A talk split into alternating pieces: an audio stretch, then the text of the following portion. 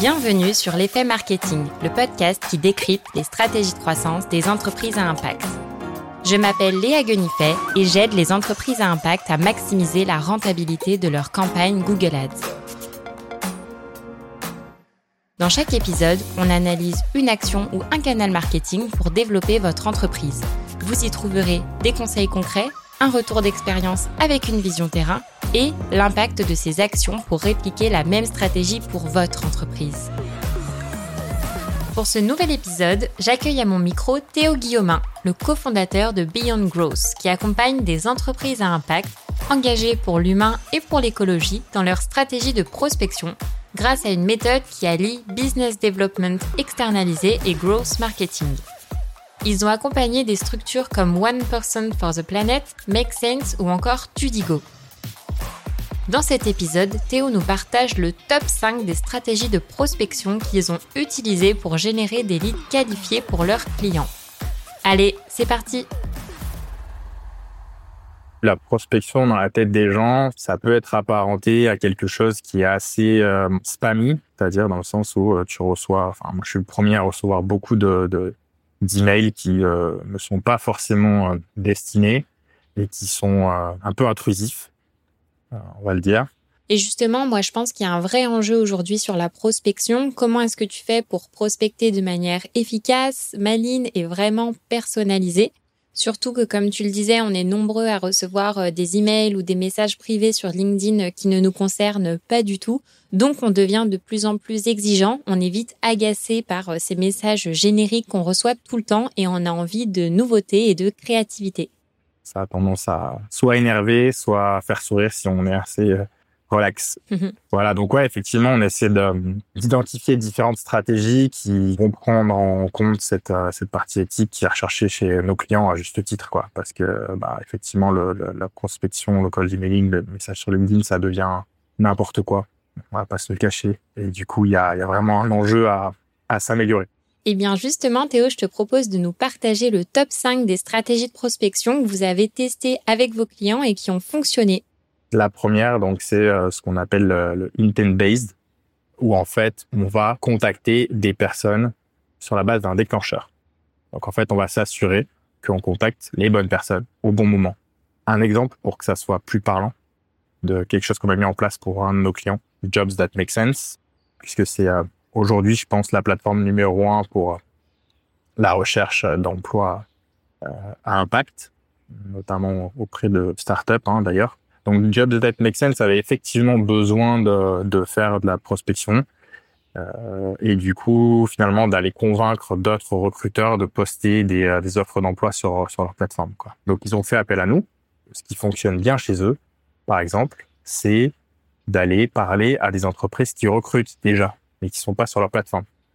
Donc, euh, typiquement, ce qu'on a mis en place avec eux, c'est effectivement aller identifier les recruteurs euh, qui avaient des offres d'emploi en cours et bah, leur proposer de rejoindre la plateforme ou même, pourquoi pas, leur créer déjà une fiche recruteur sur la plateforme pour qu'ils puissent l'utiliser. Et pour le coup, on a eu des super résultats sur sur des campagnes comme ça et, et très peu de retours négatifs aussi, puisque bah, on s'assure de parler effectivement aux bonnes personnes au bon moment. Donc dans ce cas-là, ton déclencheur, c'est d'aller contacter des personnes qui sont déjà en process de recrutement parce qu'elles ont déjà publié des offres sur euh, d'autres plateformes de recrutement type euh, Welcome to the Jungle, Indeed ou autres. Et du coup, c'est uniquement ces personnes-là que tu vas contacter et pas euh, tous les RH. C'est ça, bien résumé. et quel type d'outils tu utilises pour pouvoir identifier ces personnes-là? Encore une fois, il y a différentes plateformes, différents outils, tu vois. Donc typiquement, les offres qui sont publiées sur LinkedIn, tu as, des outils comme comme euh, bah, Phantom Buster tout simplement, dont on parle beaucoup, euh, qui permet de, faire euh, du scrapping assez simplement. Idem pour Captain Data par exemple ou pour d'autres outils comme ça. Si t'es pas très technique, euh, t'es pas t'es pas une, une, brute du scrapping ou de, de Python, c'est pas très grave parce que tu as des outils comme Instant Data Scrapper ou Web Scrapper qui te permettent de en gros aller récupérer des des informations sur n'importe quelle page web en deux clics, tu vois. C'est super simple je pourrais euh, partager euh, le guide que je t'ai envoyé pour expliquer un peu comment on fait tout ça. Carrément, ça peut être super intéressant euh, pour nos auditeurs. D'ailleurs, vous pourrez retrouver ce guide dans la bibliothèque de ressources dans lequel Théo va nous partager le détail de ces cinq stratégies avec à chaque fois le plan d'action, les outils utilisés et des tutos pour vous montrer pas à pas comment faire. Et après, si on veut aller un petit peu plus loin dans le scrapping, on peut aussi automatiser, tu vois, en utilisant Make par exemple et en démarrant un scrapping tous les jours, toutes les semaines, etc. Tu vois, automatiquement, ce qui permet de ne pas avoir à le faire manuellement euh, à chaque fois. Et l'avantage de cette stratégie, c'est que vu que tu as identifié un déclencheur, tu vas pouvoir rédiger un message précis qui va être en lien justement avec ce déclencheur. Ouais, c'est ça. C'est euh, il y, a, plusieurs euh, bénéfices à utiliser ce genre de, de stratégie. Effectivement, tu l'utilises dans l'accroche. Euh, tu ajoutes de la personnalisation, donc sur des messages qui sont un peu automatisés où tu vas contacter, euh, je sais pas, une centaine de personnes. C'est quand même une, une, personnalisation qui est plus intéressante que de dire bonjour, j'ai vu que vous étiez CEO de euh, tu vois, par exemple, des messages bateaux. Euh, Bonjour, j'ai vu que vous travaillez comme moi dans le marketing.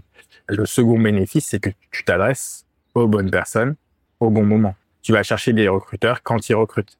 Et aussi, grâce au déclencheur, d'avoir le bon message pour le premier contact. Eh ben, écoute, Théo, c'est super clair. Donc, je te propose de passer à la deuxième stratégie. J'ai mentionné la stratégie all bound. Je vous fais mes excuses par avance pour tous les anglicismes. euh, donc, all bound, c'est tout simplement un mélange entre inbound et outbound. D'accord?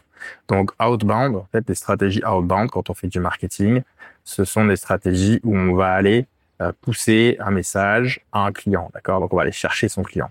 Une stratégie inbound, c'est une stratégie où le client va venir à nous, en fait. Donc va nous trouver, notamment grâce à notre euh, contenu comme les mots l'indiquent, dans outbound, on a out qui, en gros va vers l'extérieur et inbound, on a in qui vient vers, vers soi, vers l'intérieur.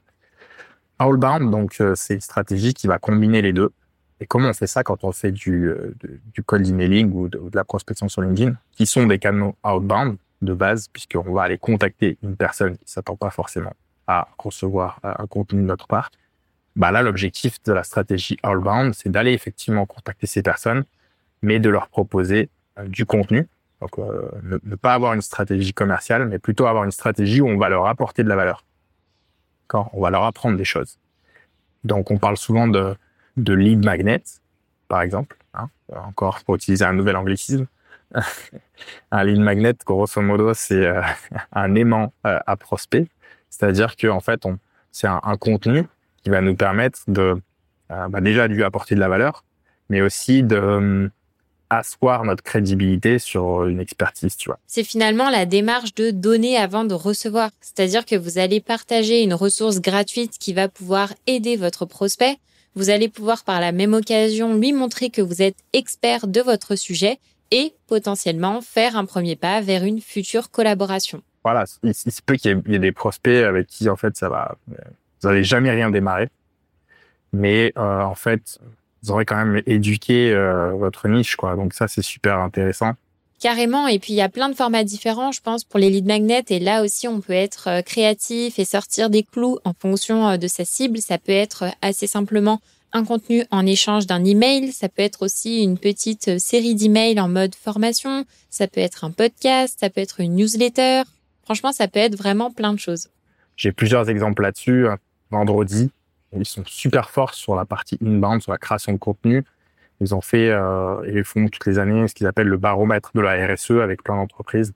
C'est une bible incroyable pour les équipes euh, RSE de nombreuses entreprises. Et pour eux, ben, c'est un, un, super vecteur de, de visibilité. C'est pas forcément quelque chose qui va leur amener des opportunités commerciales avec toutes les entreprises, mais au moins ils ont éduqué, ils ont appris des choses. C'est ça qui en fait une stratégie euh, éthique. On dépasse le cadre commercial.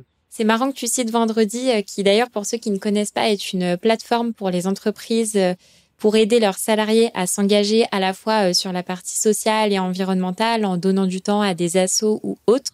Et justement, j'ai déjà échangé avec Malcolm, leur CMO, et du coup, on a parlé justement de tout ce contenu qu'ils créaient, et justement, ils mettent beaucoup en place aussi de co-marketing c'est-à-dire des partenariats avec d'autres entreprises pour créer du contenu en commun. Et ça fera justement euh, l'objet d'un épisode de podcast.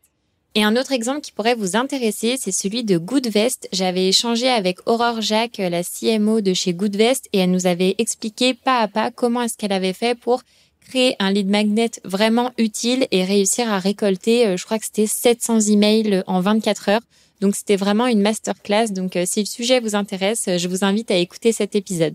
Eh ben écoute Théo, je crois qu'on est pas mal sur cette stratégie all-bound, donc je te propose de passer à la suivante. Hum. on va faire une suite logique par rapport à ce que tu disais juste avant sur la stratégie euh, de vendredi, puisqu'on va parler du co-marketing, comment nous on a pu le développer chez des clients.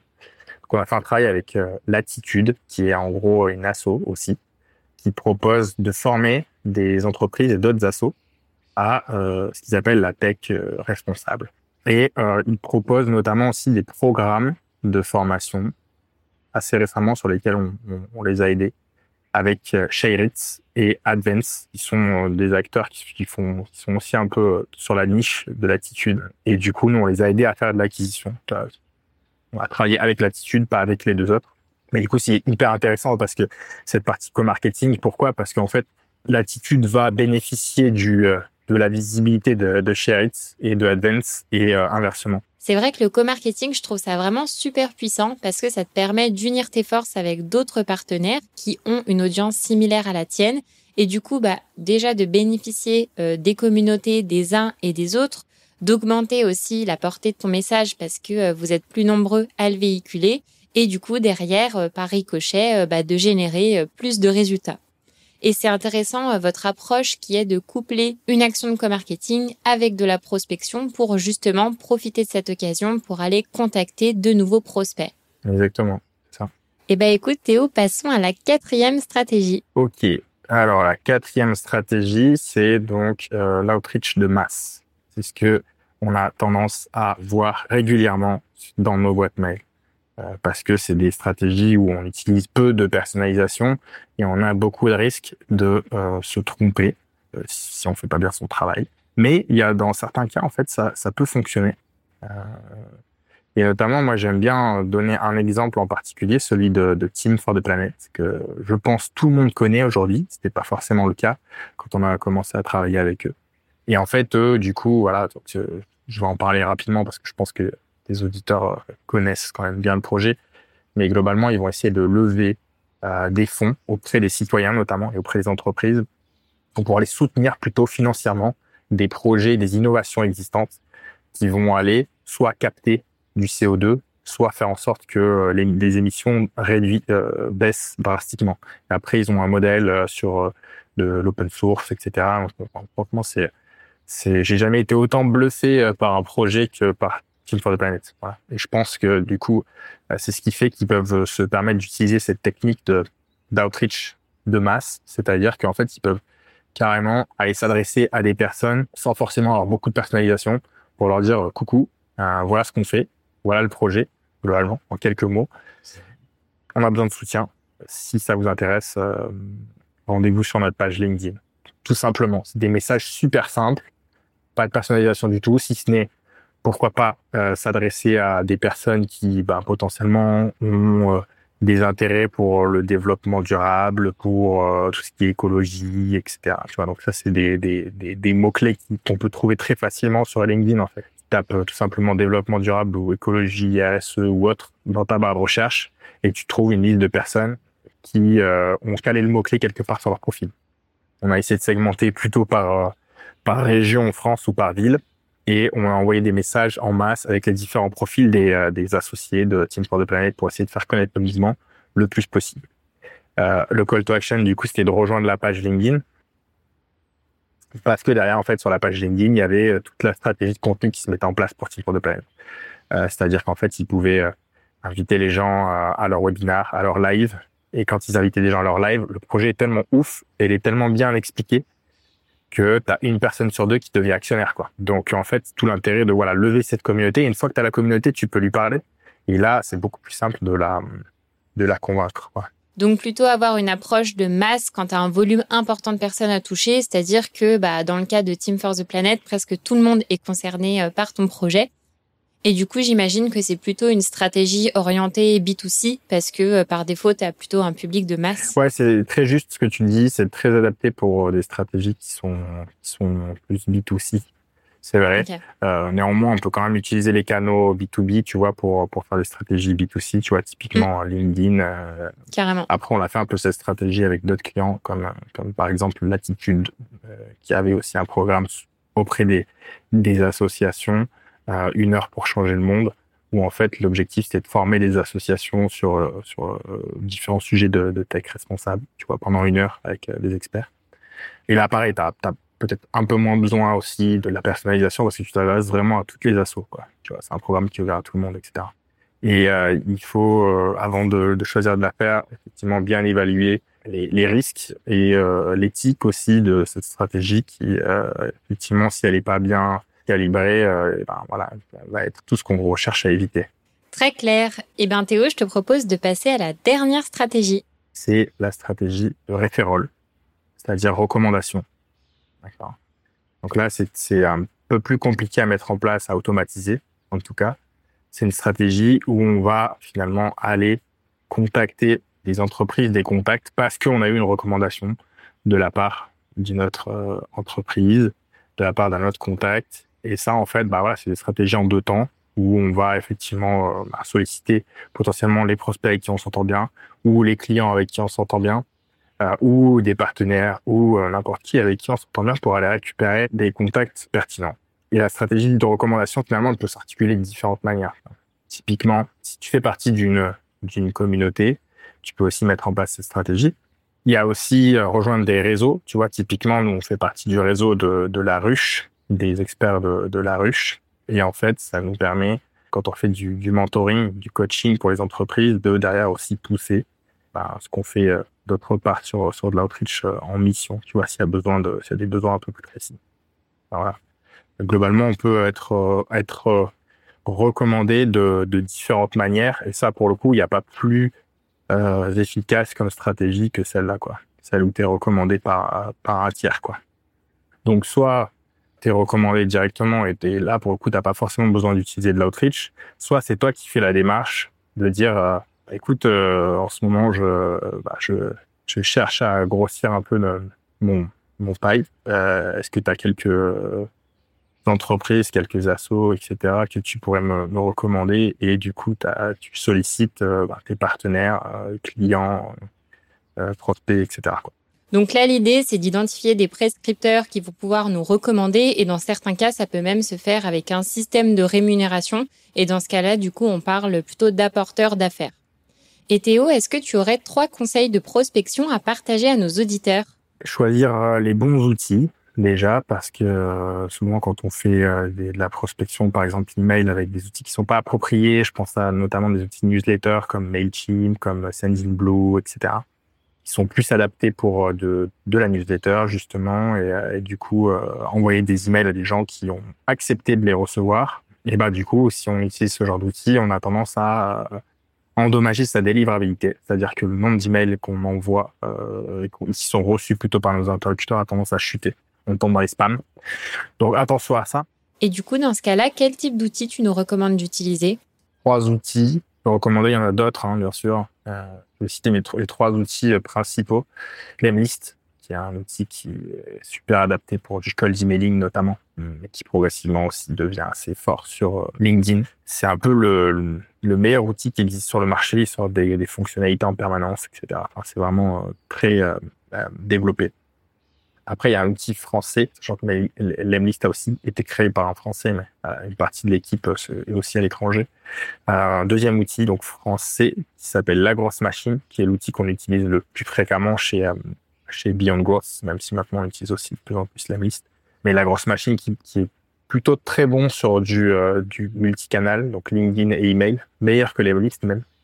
Mais après, en termes de fonctionnalité, en termes de volume, c'est pas le plus adapté des deux. Et après, il y a un outil qu'on aime moins, qui est moins cher généralement, qui est aussi voilà efficace, mais on aime moins parce qu'il est plus risqué. En termes du X aussi, c'est pas c'est pas le, mieux, c'est euh, qui permet de faire des campagnes à la fois sur LinkedIn et, euh, et par email aussi, même s'il y a un petit peu moins de, de données euh, et fonctionnalités sur cette partie email. Ok, super. Pour nos auditeurs, je mettrai le lien de ces outils dans la description de l'épisode, comme ça vous pourrez les retrouver facilement. Après, les deux plus gros sujets, je dirais, c'est travailler sur la base de contact, mais vraiment correctement. Passer un peu de temps là-dessus pour euh, effectivement cibler les bonnes personnes avec les, les, les, le bon niveau de personnalisation. Et là encore, est-ce que tu aurais des outils à nous partager pour euh, établir sa base de contact, donc peut-être des outils de scrapping? Ouais, j'en parlais un petit peu tout à l'heure aussi, mais si on va aller scraper, extraire des résultats sur, sur ces navigateurs qui est euh, assez pertinente comme plateforme, on va pouvoir utiliser des, outils comme Phantom Buster ou euh, par exemple. Une fois qu'on va extraire des informations, on va pouvoir enrichir les contacts avec soit du drop contact pour utiliser un seul outil, même si le, le, le, taux de retour d'email peut être assez faible si on utilise un seul outil. Dans ce cas, je, conseille d'utiliser Better Contact qui va aller euh, faire de l'enrichissement en cascade. Euh, et donc, c'est-à-dire qu'en fait, on va utiliser plusieurs licences sur plusieurs outils et donc euh, les mails qui ont été trouvés par un drop contact vont être potentiellement trouvés par d'autres outils, par exemple. Ok, très clair. Dernier conseil? Attention à la manière dont vous écrivez euh, vos messages. Voilà, moi, je peux que préconiser d'utiliser le plus de transparence possible dans ce que, euh, et d'essayer de sortir un petit peu des formulations euh, super bateaux qu'on voit qu'on voit partout et qui donnent des migraines aux gens qui les reçoivent. L'épisode touche bientôt à sa fin, mais avant ça, je vous propose de faire un récap de cet épisode. Premièrement, gardez en tête les 5 stratégies de Théo basé sur l'intérêt, l'approche all-bound, le co-marketing, la prospection en masse et la recommandation. Ensuite, suivez ces trois conseils dans vos campagnes de prospection. Choisissez les bons outils, l'Emlist, la Growth Machine, travaillez votre base de contact et enfin, soignez votre prise de contact. Merci beaucoup Théo pour tout ce que tu nous as partagé. Je suis convaincue que ça va aider nos auditeurs à s'améliorer en prospection. Et si nos auditeurs ont des questions à te poser, où est-ce qu'ils peuvent te contacter? Ouais, sur LinkedIn directement. C'est le plus simple. Encore une fois, rester connecté à ce qu'on peut faire, à ce que je peux faire notamment sur LinkedIn, à ce qu'on peut faire sur notre blog ou sur notre newsletter. On essaiera de vous tenir à jour euh, sur ces sujets-là si ça vous intéresse. Trop cool. Encore merci Théo et je te dis à très vite. Merci à toi Léa. Mon plaisir. Ciao ciao. Merci d'avoir écouté cet épisode. Partagez-le à un marketeur ou à un fondateur à qui ça pourrait être utile. C'est ce qui m'aide le plus à faire connaître le podcast pour convaincre de nouveaux invités de nous partager les coulisses de leur stratégie marketing. Et pour aller plus loin, téléchargez la bibliothèque de ressources co-construite avec mes invités pour développer votre croissance. Rendez-vous sur l'effetmarketing.fr dans l'onglet ressources ou tout simplement dans la description de l'épisode. Merci pour votre soutien et je vous dis à très vite. Ciao ciao